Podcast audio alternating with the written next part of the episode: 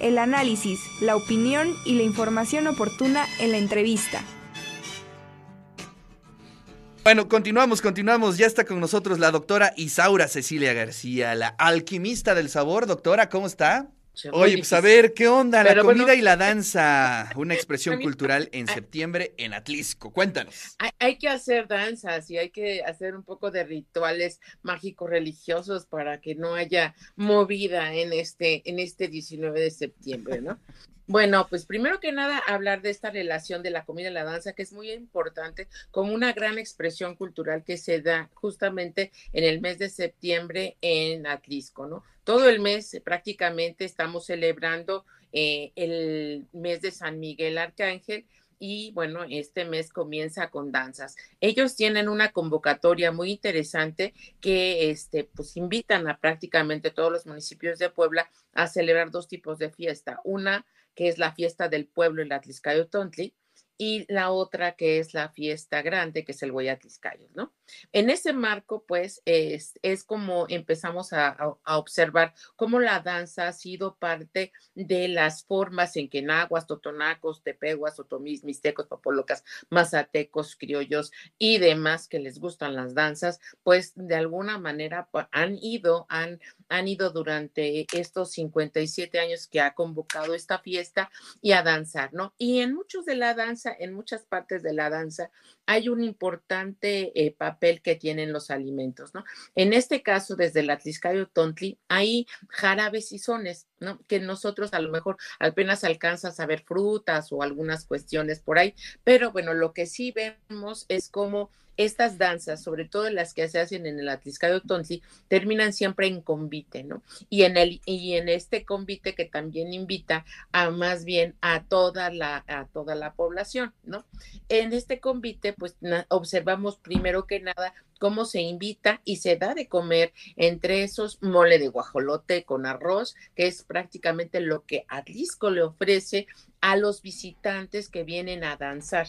Y de estos que vienen a danzar, tenemos justamente una invitación al Gran Atliscayo, que es el Güey Atliscayo, y que se va a celebrar justamente el domingo, ¿no? Entonces, por eso se me hacía muy importante hacer esta referencia en este momento, porque ya que es la última fiesta del mes de septiembre y que está dedicada eh, prácticamente a San Miguel, eh, unos dicen a Quetzalcóatl, pero en realidad es a San Miguel y muchos de los danzantes van a danzarle a su santo, ¿no? En su fiesta patronal. Tomando en cuenta que la danza es toda una circunstancia ritual y que tiene que ver mucho con el agradecimiento, con la fertilidad, con la alegría de la vida, con la, con la convivencia, con el compartir, sobre todo en estas fiestas que se comparte. Cuando se danza allí en Atlisco, ellos comparten mezcal comparten dulces, comparten lo que pueden traer en su bolsita de, de este, de ahí que traen juntito danzando, pero bueno, ahí traen su comida y comparten.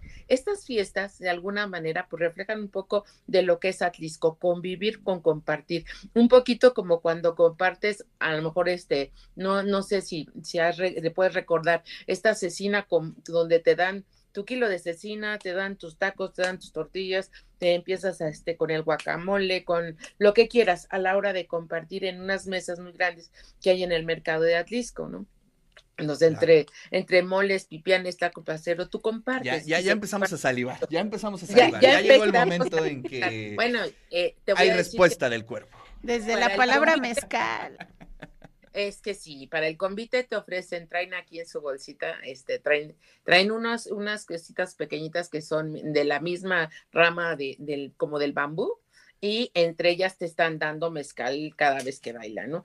Otra, otra de las eh, cosas tradicionales por allá es son los atoles. Ellos comparten también atoles, chile atoles, y este, el atole de cacahuate, por ejemplo. Mm. Entonces, bueno, de lo más rico y sabroso, pues allá también son los helados, ya no estoy hablando de helados de aguacate, nogada y nieves, pero hablemos de las danzas, ¿no?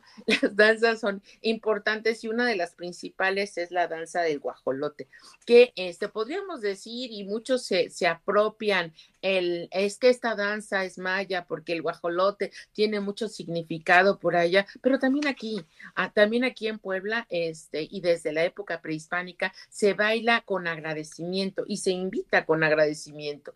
Entonces, en, esta, en este agradecimiento se le agradece al sol, a la lluvia, se le agradece incluso al rayo, incluso al, olín, ¿no? Al, movimiento. De hecho, mucho del olín, el olín este, es mucho del movimiento que tiene la tierra. Recordemos que estas comunidades, tanto Atlisco como Izúcar, todas estas que conviven hacia la Mixteca, sufrieron muchísimo con el sismo del 2017, ¿no?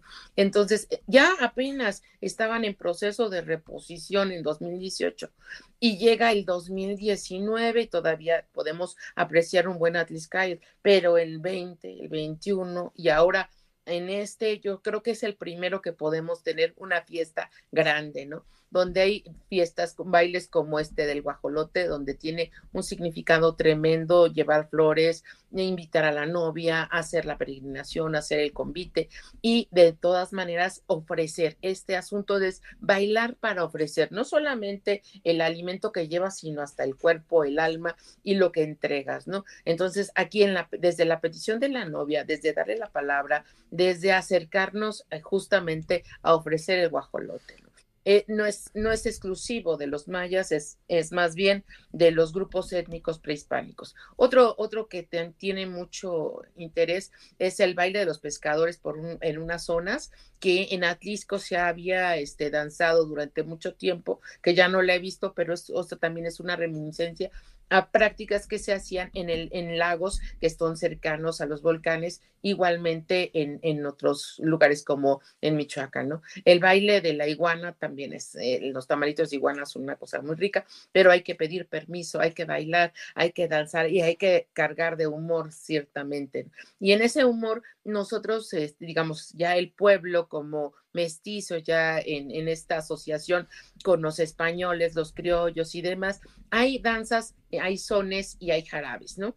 Y en esos jarabes de verdad este, se multiplican nuestros saberes, porque entonces tenemos el calabaceado, pero tenemos el, el son del, de este, ¿cómo se llama?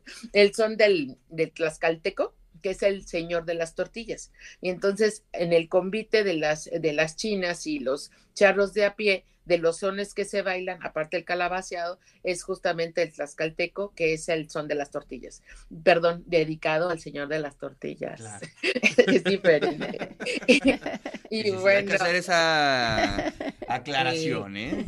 Y, sí, ¿verdad? Es, esa parte. También tenemos el baile de la piña, entonces tú puedes hablar, es que ¿por qué tenemos danzas y bailes, no? Entonces, en, entre los danzantes, por ejemplo, entre las chinas y los charros de a pie, que es una danza inventada del siglo XX y que este, está reivindicando pues mucho de la historia de los de Atlisco, pues ahí es donde tenemos expresiones de convivencia, pero sobre todo de compartir esta alegría que tiene las flores de Atlisco, ¿no? Por decírtelo así.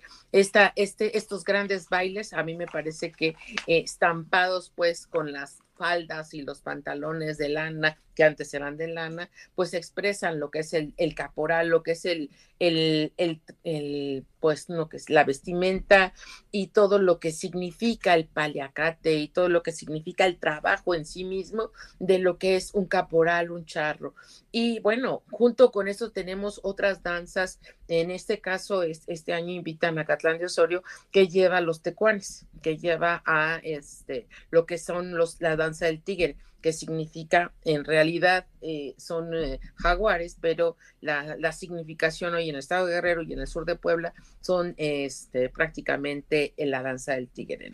Esa no tiene mucho relación Oye, qué interesante, ¿no? pero sí con lo que les están dando. ¿Mande? Sí, que Atlisco es tremendo en gastronomía, en, en manifestaciones culturales, todo. La verdad es que es una joyita. Y bueno, pues gracias por esas recomendaciones. Esa es la danza. Y bueno, también la de los Migueles, a que se va a celebrar este fin, ¿no? Ya para, para celebrar y antes de que cerremos o para cerrar, está la danza del chivo que ya viene para el mes de octubre. Nada más es así como una, una que tenemos por allá. Hagamos un tour, ¿qué les parece? Convoquemos a toda la gente del de eso se trata rentamos una buena van y, y, la guía será la doctora Isaura para que nos vayamos a todas esas fiestas, porque sí vale mucho, mucho la pena. Y no, yo creo que de lo más rico y glamoroso, la Sierra Norte, de lo más significativo, la Mazateca, de lo más expresivo y de, expresión y relación con la naturaleza, pues yo creo que sí, la zona mixteca. Y bueno, ahí, ahí tenemos para todos colores y para todos gustos, entre danzas, comidas, colores y sabores. Muchas gracias. Ay, Isaura, pues muchísimas gracias y gracias por cedernos tu tiempo eh, al inicio del programa. Te mandamos un fuerte abrazo y bueno, pues nos saludamos la siguiente semana. Nos saludamos la siguiente semana y pues a comer mole de guajolote, que es, para eso es el convite. Ya llegó, ya llegó, ya llegó el mole de guajolote, ni hablar. Ahí está la voz de la doctora Isaura Cecilia García, eh, antes, antes conocida como la antropóloga de cabecera, hoy la alquimista del sabor.